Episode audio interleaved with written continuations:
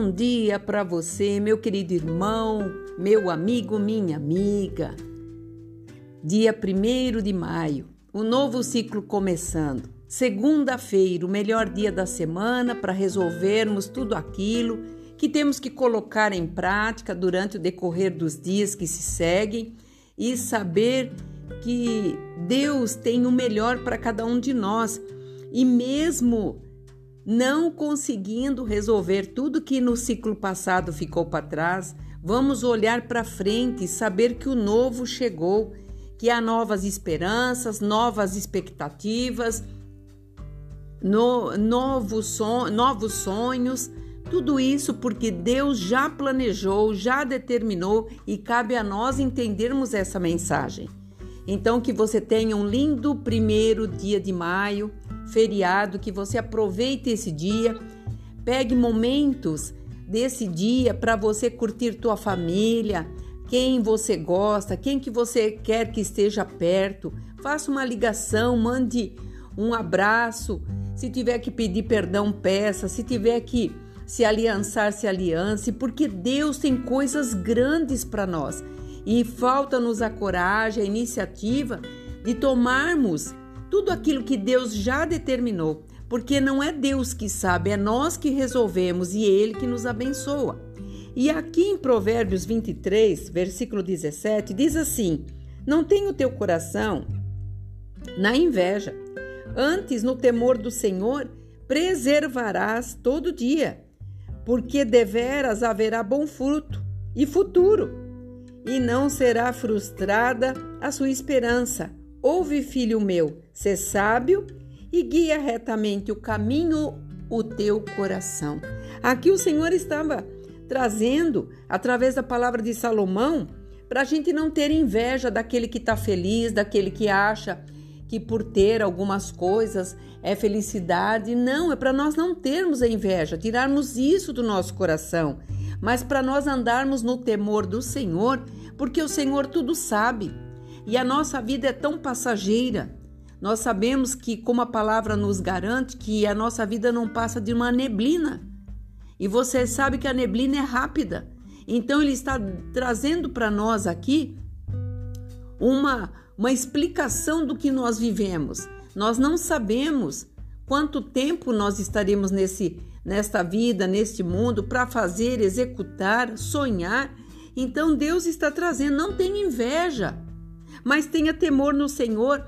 E ele fala: você vai preservar, vai se preservar todos os dias. Todos os dias eu vou te guardar. Quando você obedecer os meus estatutos e os meus mandamentos. Porque ele fala aqui que haverá bom futuro.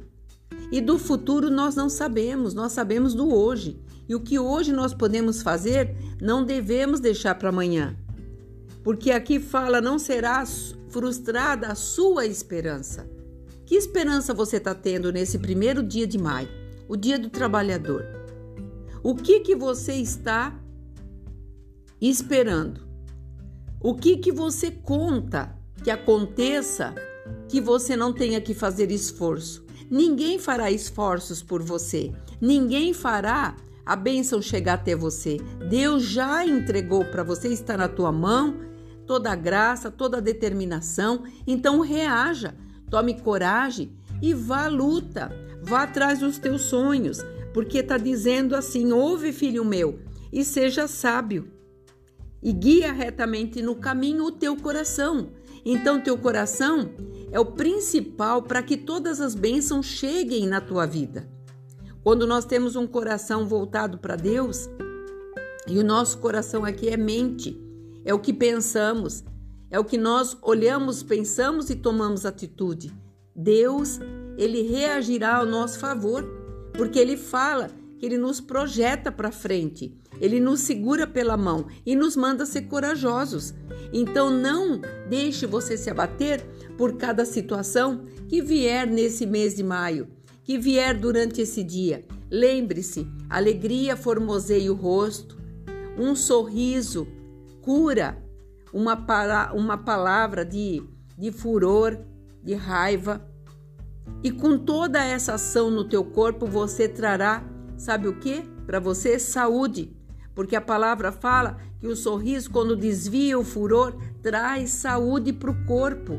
Então pratique, comece a sorrir mais. Sorria com os olhos, com a boca, com o seu gesto, seja gentil, seja grato. Quem? Quem está perto de você? O que você deve para a pessoa que está perto de você? Seja grato. Um bom dia, muito obrigado. Você faz parte da minha vida.